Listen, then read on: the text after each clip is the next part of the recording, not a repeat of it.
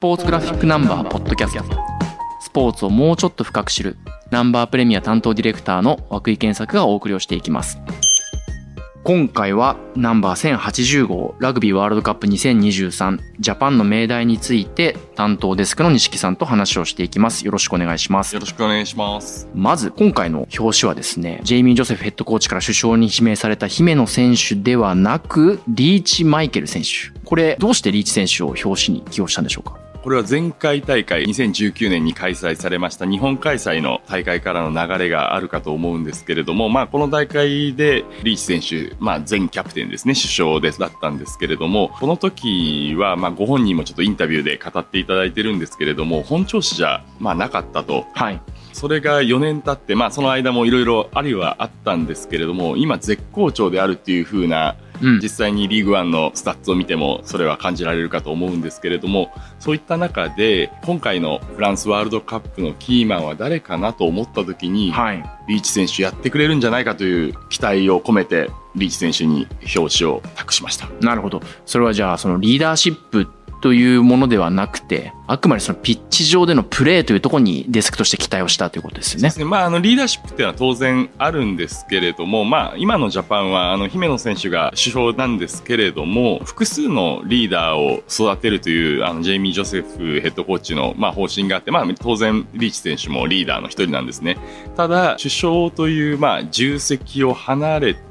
自分のプレーにフォーカスできるリーチ選手っていうのを今大会では見られるので、それはかなり今までと違うリーチ選手のプレーが出るんじゃないかというふうな期待を持ってます。いわゆるなんか野獣のようなリーチマイケルがピッチ上で見られるかもということですよねそうですね。はい。もともと怖いもの知らずと言いますか、あの、どんな時でも果敢にタックルできるっていうのがリーチ選手の持ち味の一つでもありますし、それが劣勢の時でもできるんですよね。あの、うんやっぱりチームスポーツなので劣勢になるとどうしてもメンタルが弱くなってしまう時あるかと思うんですけれども、リーチ選手はどんな時でもいけるっていうのがまあ強みのはい一つですし、それで、あの、やはり首相になると、まあ、あの、チーム全体のことを考えなければいけない局面っていうのが多くなると思うんですけれども、それを外れたリーチ選手のプレーがものすごく楽しみだなという印象です。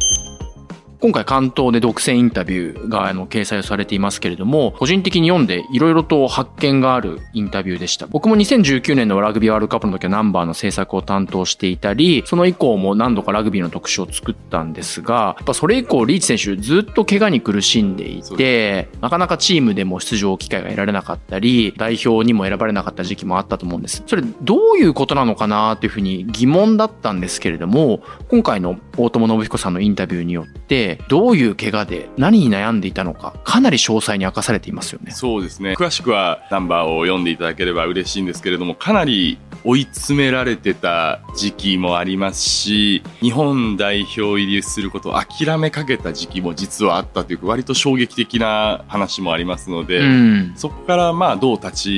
ち直ったのか、まあうんそのあたりもなんか読みどころなのかなというふうに思いました。そうですね。あの、詳細は本当にぜひ読んでほしいんですけども、一つだけ僕が驚いたのが、ジョセフヘッドコーチからリーチにロックはできないかと。そうですね。もともとあのフランカーであったりナンバーエイトであったりっていうような、あのフォワードの後ろの列の選手なわけですけども、それがちょっと違うポジションに行ってくれないかという打診がまあ、そうですよ。ね。その出しに対してリーチ選手がどういう葛藤を持って、で、どうして自分はロックはできないかというふうに語ったところが、これあんまり深刻な話ではないんですけれども、でも非常に面白かったなと思います。そうですね。んあそういうことをリーチ選手考えてらっしゃったんだっていうのは、あの我々も知らなかったんで、発見でしたね。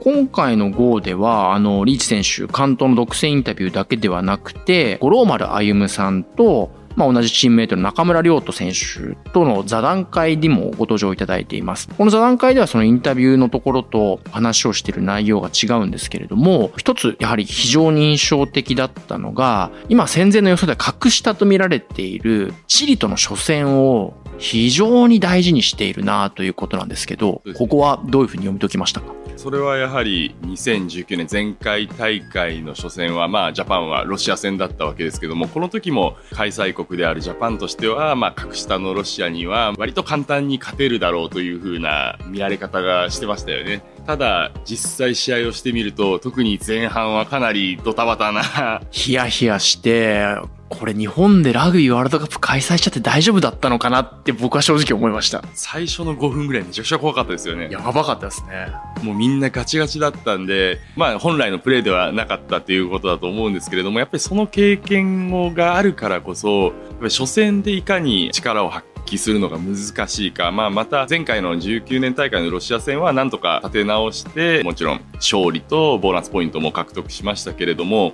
それと同じことがフランスの地で本当にできるのかっていうのはやっぱりいかに難しいかっていうのをまあそれはリーチ選手だけじゃなく、うん多分ジャパン全体で共有されてるんじゃないかなっていうふうにあの中村亮選手の話を聞いても感じましたね。なるほど。リーチ選手やっぱりすごい冷静で、チリの視点に立つと、もしチリが今回のワールドカップで金星を狙いに来る、波乱を起こしに来るんだったら、初戦の日本相手に絶対狙ってくるはずだ、とも発言をされてますよね。そうですね。これはまあ8年前ですよね。2015年大会、イングランド大会の時に、ジャパンは初戦、南アフリカっていう一度も勝ったことのない相手と、まあ、戦ったわけですけれども、まあ、南アからすると、あ、初戦ジャパンラッキーっていうような感じだったと戦前思ってたと思うんですけれども、まあ、その隙を見事に、まあ、ついて、あの、大金星を挙げて、まあ、ブライトンの奇跡と呼ばれることになったわけで、その経験があるからこそ、余計に向こうの視点に立てるっていうのはあると思いますね。なそので、ねうん15年大会、19年大会の経験であったりとかっていうのの蓄積が、やっぱり今のリーチ選手を当然作ってますので、いいことだけじゃなくて、まあ、こうなった時はこうなるよねっていうリスクマネジメントの方にも非常になるほど。あの長けてるなっていう風なのがあのお話聞いてて印象に残りました。ある意味今回のワールドカップのチリ戦って、ワールドカップ史上初めて日本が受ける立場というか、挑戦をされる立場でゲームを迎える試合かもしれませんもんね。そうね。そうなりそうですよね。うーん。まあ、前回大会のロシア戦とかもそこまでまだ僕たちも受ける試合だとも思えなかったですし、そういう意味ではやっぱりチリ戦非常に注目ですね。そうですね。まあ、あの、チリ戦は日本時間でも夜の8時からのスタートなので、かなり見ましょう。高いですからね。確かに。ここで勝利できないと一気に苦しくなるんで、怖い。いや、それはもちろんチリだってまさに大金星を狙いに来てるわけで、国際試合はどうなるかわからない。まあ、ただ、そういう風な怖さっていうのは常にどんなあの試合にもあると思いますけれども、その戦ってる、まあ、リーチ選手はじめ、いろんなあの選手がやっぱり初戦にフォーカスするっていう風に言ってくれてるのはすごく心強いなっていう風に思ってますね。今回その独占インタビューと、まあ座談会でリーチ選手の言葉をいろいろと読めるんですけれども、リーチ選手の凄さって、さっき西さんがおっしゃったようにリーダーシップであったりだとか、そのピッチ上での野生味あふれる、どんな時でもタックルに行ける、ボールキャリーできるっていう部分だと思うんですけど、もう一つリーチ選手の能力について、この語られている非常に印象的な言葉があって、インタビューの中で代表の後輩であるワーナー・ディアンズ選手が、リーチさんどこがすごいですかって問われた時の言葉として、立ち位置だポジショニングですね。ポジショニング。これがすごいからこそ、いつでも安定してプレーができるし、チームに貢献できるというふうに言っていて、さすがに、まあ、一、にわかファンとしてはそこまでプレーを見てるだけじゃわからなかったんですけれども、なんかすごく腑に落ちるというか、納得できる言葉だなと思ったんですが、西木さんはどのように？そうですね。あの、リーチ選手のまあ強みの一つとして、やっぱり野生と知性のハイブリッドなんじゃないかなと。また決め台詞っぽいのが出てきましたね。いや、今、急に思い浮かんだわけです用意は全くしてなかったですけど、はい。要は、あの、プレーにグッと入るときは野生的なところもありありますけれども、その中でも冷静に俯瞰できる視点っていうのをしっかり持った上で、その野生味を発揮できる。うんやっぱりそれができるかどうか、要するにラグビーってどうしても力任せのスポーツだっていうふうに、全然ね、知らない方は見る方もいらっしゃるかもしれませんけど、意外とそうじゃなくて、ものすごく頭を使うスポーツで、かといって頭を使うだけでも勝てない。うん。だからそれをどうやっていいプレーをするかっていうことをリーチ選手はその野生として両方の力を駆使して素晴らしいパフォーマンスを発揮しているっていうことがまあやっぱりインタビュー聞いてもよく分かりましたね。今の話聞いたら、なんかザ・ラグビー選手というか、ラグビーというなんか競技自身をなんか体現しているような選手なのかもしれないですね。うん、僕もそう思いますね。うん。今回の表紙の写真は、リーチ選手を撮った近藤敦さんの写真なんですけれども、インタビュー中の中で一点ポートレートを使われていて、この写真もすごいリーチ選手のかっこいい部分、静かな部分、落ち着いてる部分っていうのが、いろいろ表現されたとてもいいポートレートだなと思ってて、これもぜひ見てほしいですね。そうですね。あの、この、えっ、ー、と、ポートレートを撮影した時っていうのが、まあ、インタビューした時ともちろん同じ時なんですけれども、国内での5連戦が終わった、えー、8月のちょっと中旬ぐらいですね。はい、で、この時っていうのは実はリーチ選手、途中のサモア戦であのレッドカードをもらってしまって、